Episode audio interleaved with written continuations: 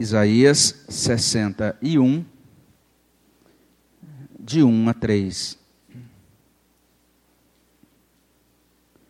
Eu peço a você para ler comigo, nós vamos ler a uma só voz esse trecho da palavra do nosso Deus. Vamos ler.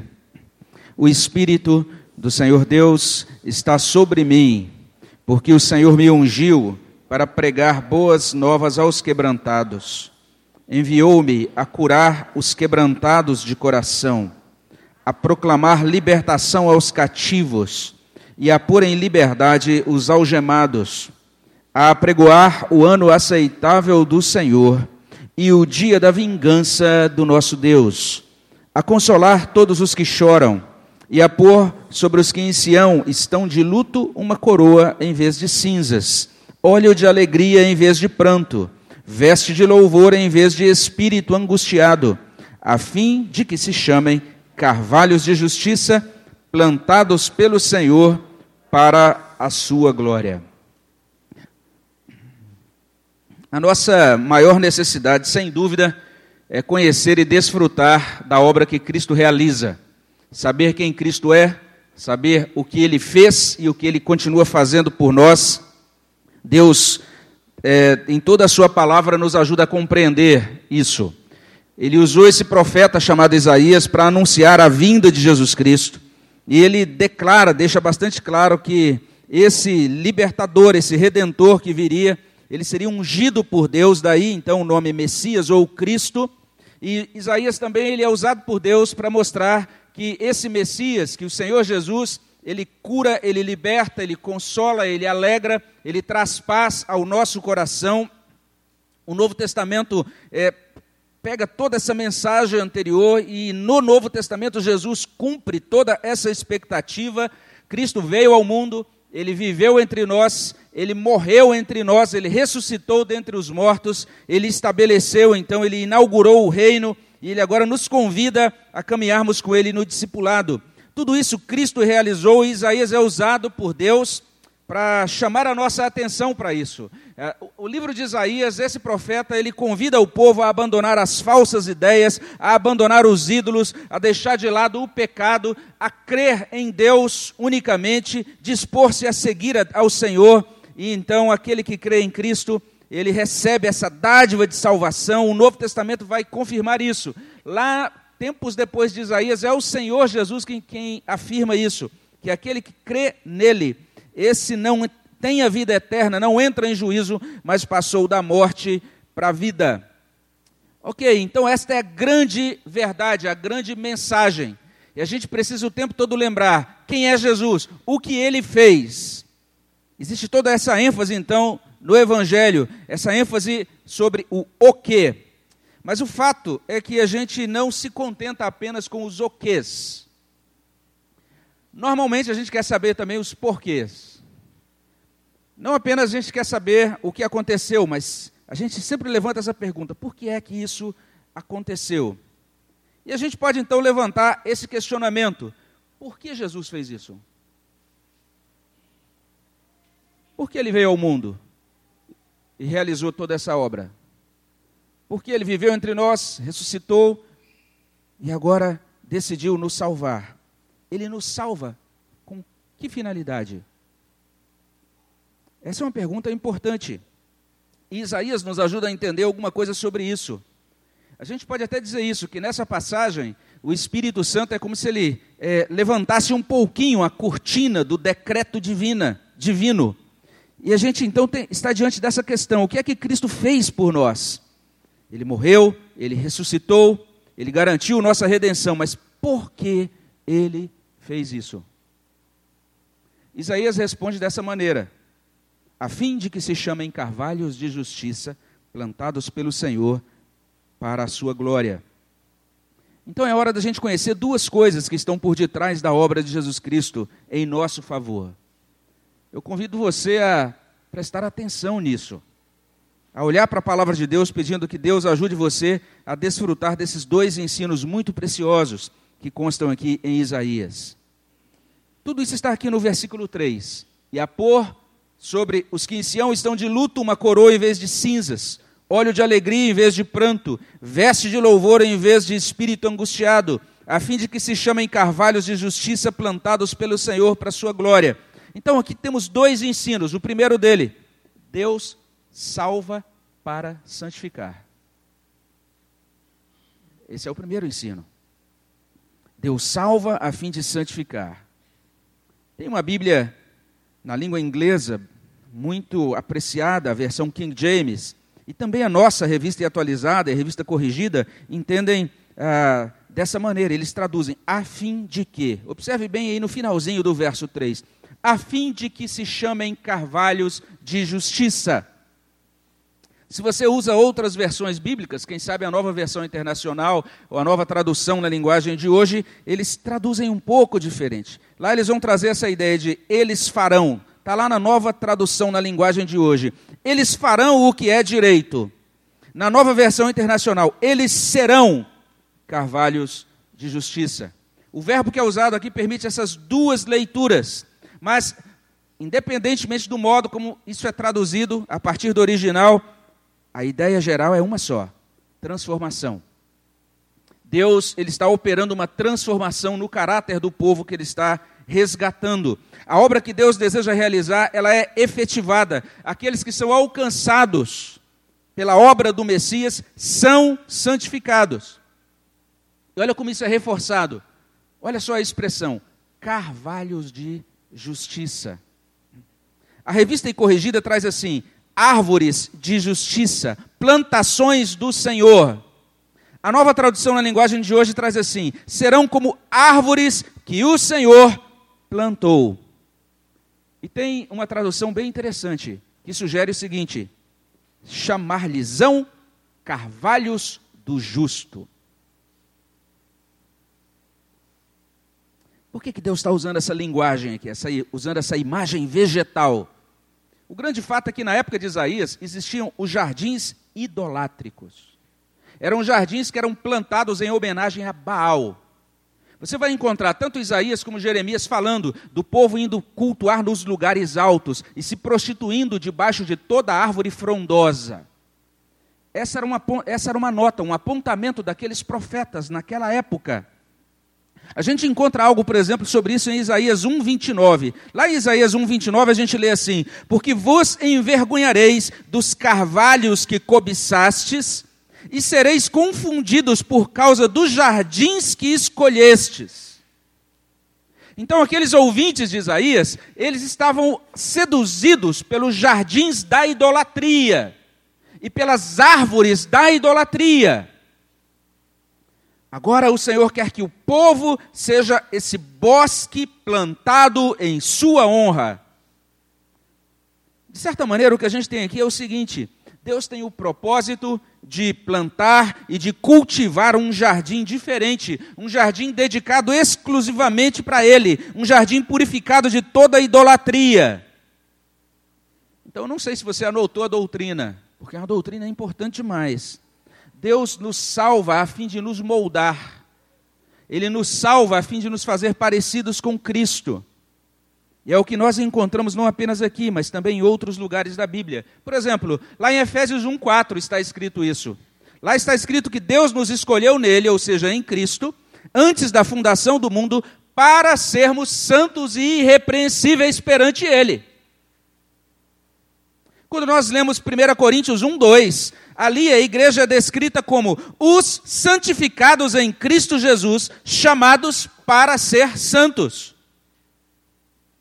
E para os ouvintes de Isaías, esta palavra certamente tinha um significado muito profundo, porque a nação estava manchada. As vidas daqueles que diziam pertencer ao povo de Deus não eram condizentes com o pacto. O testemunho dos crentes entre aqueles que os cercavam era um testemunho anulado pelos maus comportamentos. E mesmo aqui nessa parte final de Isaías, que é aquilo que eu falei, é o livro da consolação, Isaías 40 até 66. É a parte de anúncios felizes do livro de Isaías. Mas ainda aqui nessa parte, o profeta menciona a enormidade da corrupção israelita. Por exemplo, se a gente der uma olhadinha em Isaías 59, 1 a 3, lá traz o seguinte: Eis que a mão do Senhor não está encolhida para que não possa salvar, nem surdo o seu ouvido para não poder ouvir, mas as vossas iniquidades fazem separação entre vós e o vosso Deus, os vossos pecados encobrem o seu rosto de vós, para que vos não ouça porque as vossas mãos estão contaminadas de sangue, os vossos dedos de iniquidade, os vossos lábios falam mentiras, a vossa língua profere maldade. Olha só o estado então moral, o estado espiritual do povo na época de Isaías. E se nós continuarmos lendo, eu recomendo a você que leia todo o capítulo 59 de Isaías para você verificar a terrível situação do povo naquele tempo. É um capítulo tão drástico que os versículos 4 a 8 são usados pelo apóstolo Paulo quando Paulo escreve a carta aos Romanos. E lá em Romanos 3, de 10 a 18, Paulo, de certa maneira, está aludindo a Isaías 59, 4 a 8. Ninguém há que clame pela justiça, ninguém que compareça em juízo pela verdade, confiam no que é nulo, andam falando mentiras, concebem o mal, dão à luz a iniquidade, chocam ovos de áspide tecem teias de aranha. O que comer os ovos dela morrerá. Se um dos ovos é pisado, sai-lhe uma víbora. As suas teias não se prestam para vestes. Os homens não poderão cobrir-se com o que eles fazem. As obras deles são obras de iniquidade, obra de violência há nas suas mãos. Os seus pés correm para o mal são velozes para derramar o sangue inocente, os seus pensamentos são pensamentos de iniquidade, nos seus caminhos há desolação e abatimento. Esse era o quadro. Especialmente os leitores pós-exílicos da profecia de Isaías sabiam o que era pagar um alto preço por causa de uma vida entregue ao pecado. Eles sofreram perdas pessoais, eles sofreram perdas familiares. Judá foi dominado, foi arrastado literalmente para o cativeiro. Jerusalém foi devastada. O esplendor de Sião foi substituído por ruínas decadentes. Perdeu-se muito mais do que patrimônio. Eles perderam projetos de vida, parentes, amigos, dignidade, liberdade, honra. Tudo porque o povo estava mergulhado em pecado. E esta é apenas a primeira parte do salário que o pecado paga. A perda das coisas aqui, o vexame que a gente sofre aqui. A segunda parcela vem depois, diante do trono de Deus, é a morte eterna. Segundo Tessalonicenses 1, de 7 a 8, ele traz isso. Ele fala de quando do céu se manifestar o Senhor Jesus com os anjos do seu poder em chama de fogo, tomando vingança contra os que não conhecem a Deus e contra os que não obedecem ao Evangelho. Então o povo da época de Isaías aprendeu a duras penas que pecar dói. Ainda que o pecado ofereça prazer no curto prazo, no longo prazo vão chegar a dor, a vergonha e o desastre. E agora aquele povo que passou por tudo isso, ouve esse profeta anunciando, anunciando esse Messias, esse Salvador que virá, e dizendo então que esse Deus ele salva para santificar. Esses que são alcançados pela obra do Messias, eles serão plantados como carvalhos de justiça. Esse é o primeiro ensino. Isso nos conduz então ao segundo ensino. O segundo ensino também é muito simples. Deus nos santifica para a sua glória. Porque o texto diz assim: a fim de que se chamem carvalhos de justiça, plantados pelo Senhor para a sua glória. Esse é o segundo porquê da encarnação, da morte, da ressurreição de Jesus Cristo. Por que Jesus fez isso? Para nos santificar, para nos, para nos tornar santos. E por que Ele deseja nos santificar? Para que Deus seja glorificado. Isso tudo é para a glória de Deus. Nós precisamos entender que os carvalhos de justiça não são plantados por Israel, não são plantados por Judá, não são plantados por Misael, não são plantados pelo neto toscano, são plantados pelo Senhor.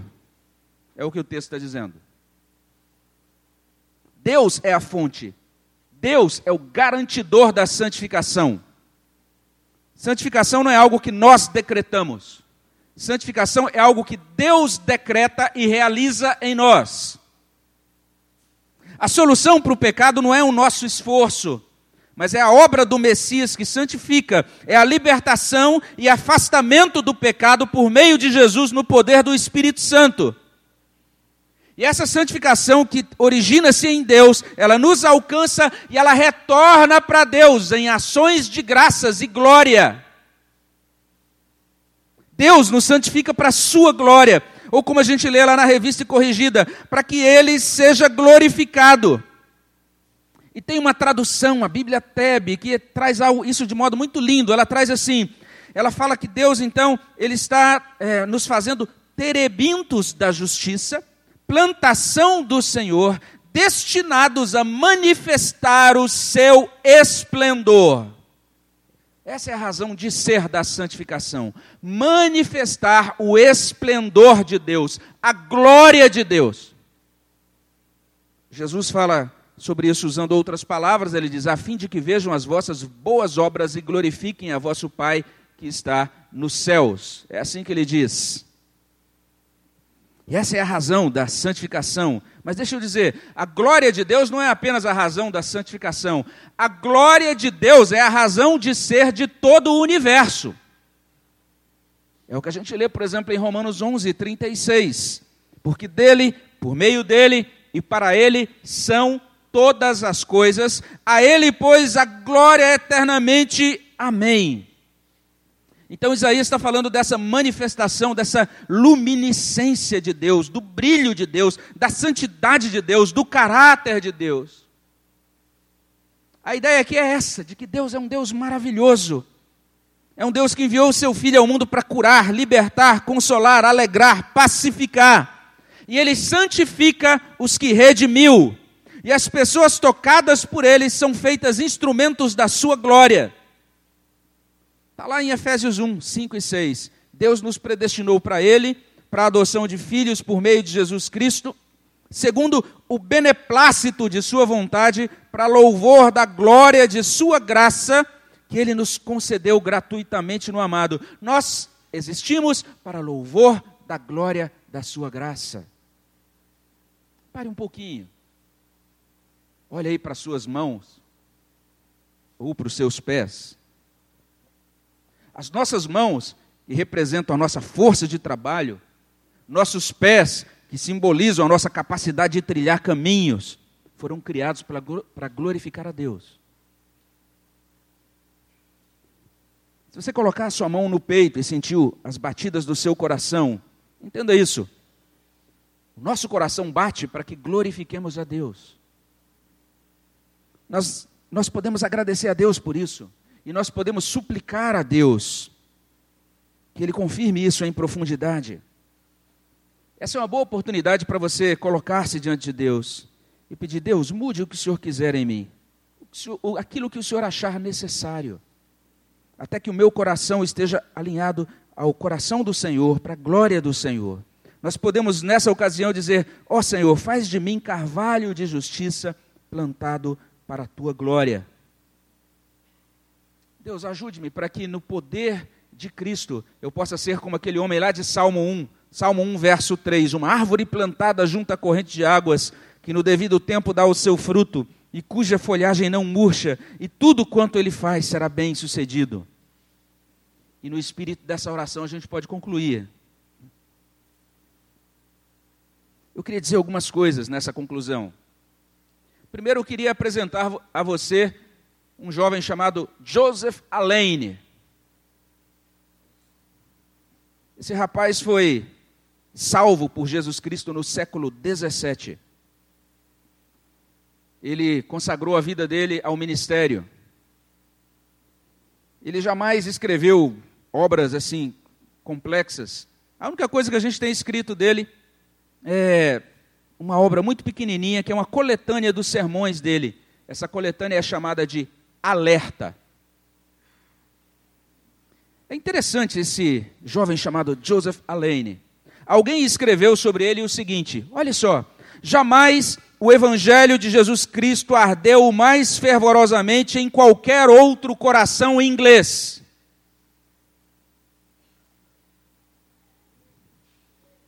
E aí esse livrinho, essa coletânea de sermões chamado Alerta, é publicado em português. É um livrinho muito fino que eu recomendo a você que leia. É um livro que eu recomendo a todos os crentes, que se chama Um Guia Seguro para o Céu.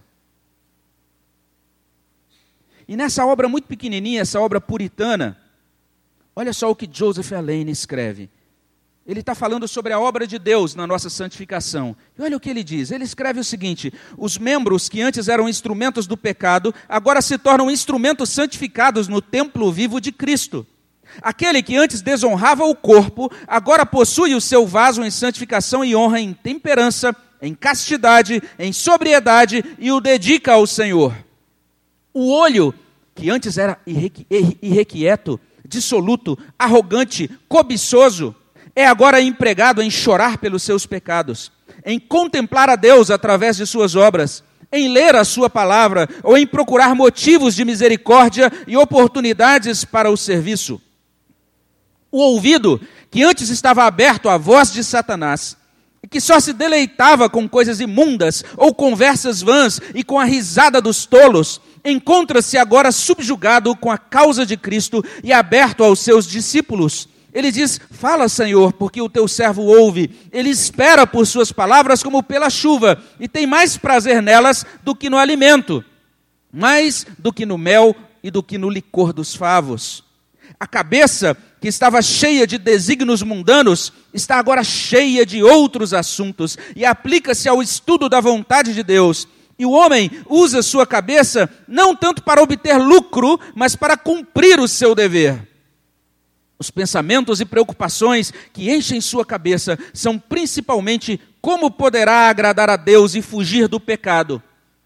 O seu coração, que era um poço de imundícia, tornou-se agora um altar de incenso, onde o fogo do amor divino é mantido sempre aceso, do qual o sacrifício de oração e louvor, do doce aroma de desejos santos, exaltações e intercessões se elevam continuamente. A boca tornou-se uma fonte de vida. Sua língua é como prata escolhida, seus lábios alimentam a muitos. O sal temperou o seu discurso e tirou a corrupção e limpou o homem das conversas imundas, frívolas, jactanciosas, injuriosas, mentirosas, blasfemadoras, caluniadoras que outrora saíam como relâmpagos do inferno que haviam em seu coração. A garganta que era um sepulcro aberto, agora exala o doce hálito da oração e do discurso santo, e o homem fala uma outra língua, a língua de Canaã celestial, e jamais se sente tão bem como quando fala de Deus, de Cristo e dos assuntos referentes ao outro mundo. A sua boca produz sabedoria, a sua língua, que se tornou a trombeta prateada de louvor ao seu Criador, é sua glória, o me e melhor membro que ele tem. Nestas coisas, contudo, você encontrará o hipócrita tristemente deficiente. O hipócrita fala talvez como um anjo, mas tem um olhar cobiçoso ou o lucro da injustiça em sua mão. A sua mão é branca, mas o seu coração está cheio de imundícia, cheio de cobiças não dominadas, um forno cheio de concupiscência, uma fábrica de orgulho, a sede da malícia. Talvez como a estátua de Nabucodonosor, ele tem uma cabeça de ouro, uma grande quantidade de conhecimento, mas ele tem pés de barro. As suas afeições são mundanas, ocupa-se de coisas terrenas, seu caminho e seu andar são sensuais e carnais. A obra dele não é salvadora. É uma citação longa, mas olha a preciosidade disso que é escrito por esse jovem chamado Joseph Alain, um indivíduo que morreu também jovem. Será que você está entendendo esse anúncio de Isaías 61, 3? É claro que o texto fala sobre cura, libertação, consolo, alegria e paz, está nos versículos anteriores e no início do verso 3. Mas entenda, tudo isso é para nos santificar, e nossa santificação é para glorificar a Deus. Deus não nos salva para garantir que desfrutemos de bênçãos é, materiais, de posses, de saúde perfeita, de isenção de tribulações, ou apenas para nos dar uma passagem sem escalas para o céu, ou sucesso profissional. Deus nos salva para nos tornar santos, assim como Ele é santo.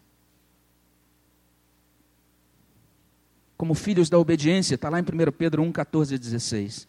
Não vos amoldeis às paixões que tinhas anteriormente na vossa ignorância Pelo contrário, segundo é santo aquele que vos chamou, tornai-vos santos também vós mesmos em todo o vosso procedimento, porque escrito está: sede santos, porque eu sou santo. Este é um dos porquês da salvação. Santidade não é opção. Santidade é o resultado inevitável da obra do Messias em nós, da obra de Cristo em nós.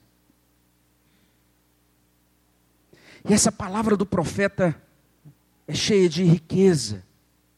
Olha que, que preciosa essa expressão: plantados pelo Senhor para a sua glória. Existe uma glória do Deus vivo a ser manifestada através de nós, na santificação, no cumprimento da missão. E existe uma glória de Deus a ser desfrutada por nós na consumação. O Novo Testamento vai dizer isso, nós devemos fazer tudo agora para a glória de Deus, está lá em 1 Coríntios 10, 31. Então, queira Deus que nós sejamos inspirados a buscá-lo, queira Deus que nós almejemos a santificação, que nós nos dediquemos ao trabalho dele, que nós aguardemos ansiosamente a vinda dele, quando todo o universo vai transbordar da glória dele. Muita gente hoje quer ouvir falar sobre poder e sobre unção.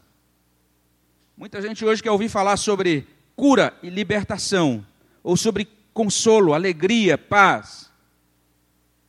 Mas pouca gente quer saber da santidade e da glória. Na verdade, existem até alguns religiosos que gostam da glória, mas não gostam da santidade. Carvalhos de justiça, plantados pelo Senhor para sua glória. Como eu disse no início, essas palavras de Isaías nos mostram o que Cristo fez e por que ele fez. Ele cura, ele liberta, ele consola, ele alegra, ele pacifica, mas ele também purifica e santifica. Ele nos salva pela graça mediante a fé e nos faz instrumentos úteis nas suas mãos para a manifestação da sua beleza, do seu esplendor. Isso é o cristianismo. Essa é aquela fé evangélica que Paulo menciona lá em Filipenses 1, 27. Esse é o ensino dos profetas e dos apóstolos, que é mencionado lá em Efésios 2, 20. E qualquer doutrina contrária a isso não vem de Deus. Qualquer prática que se diga cristã e não leva essa verdade em consideração é distorcida, é vã. É por isso que você é chamado a converter-se hoje mesmo. Creia nessas verdades, alinhe-se a elas, curve-se diante de Deus, invoque o nome de Cristo, peça ao Espírito Santo que lhe dê arrependimento e fé, creia hoje, veja serem quebrados esses laços, essas amarras da sua vida, creia hoje, receba hoje um coração purificado, creia hoje, abandone hoje a imundícia. Creia, comece nova caminhada, creia hoje. Seja capacitado para uma vida nova em comunhão com Deus. Mas Deus tá, também está falando com a igreja. Está falando para você que é crente há muitos anos. Está nos ajudando a compreender nossa identidade. A igreja é lugar de justiça, comunidade de justiça. Aos seus discípulos, Jesus confirma: Vós sois carvalhos de justiça, plantados por mim, para minha glória.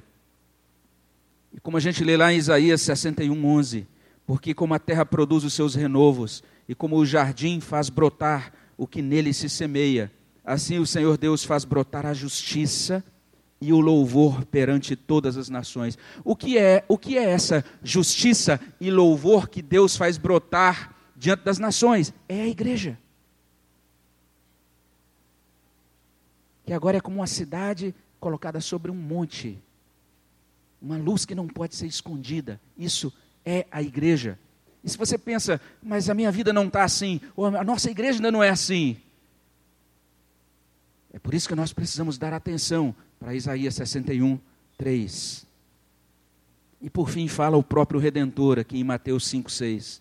Bem-aventurados os que têm fome e sede de justiça, porque serão fartos. Amém, meus irmãos? Vamos orar ao nosso Deus. Senhor, nós nos colocamos na tua presença. E suplicamos, ó Deus, que a tua palavra faça a tua obra em nós.